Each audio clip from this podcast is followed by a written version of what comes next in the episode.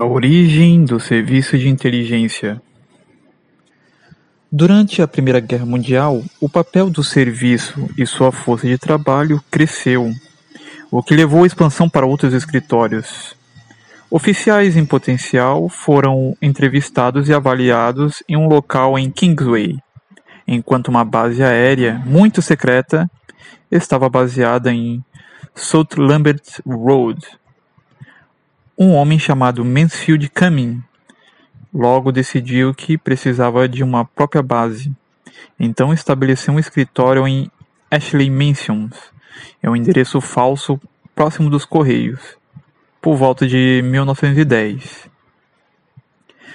Mansfield era um oficial da Marinha Real de 50 anos. Não possuía experiência com serviço de inteligência, mas foi recomendado por suas habilidades especiais.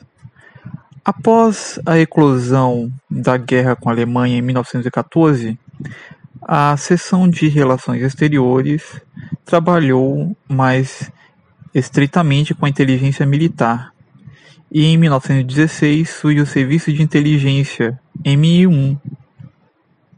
Atualmente existe o MI6, com sede em Londres. E essas informações são do site do Serviço de Inteligência de Londres.